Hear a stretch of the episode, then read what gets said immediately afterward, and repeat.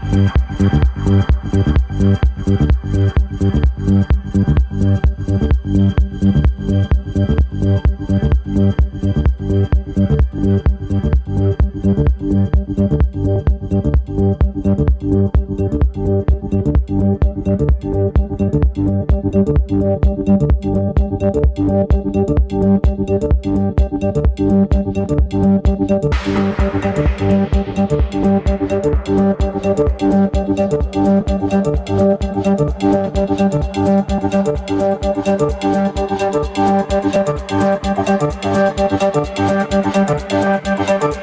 you.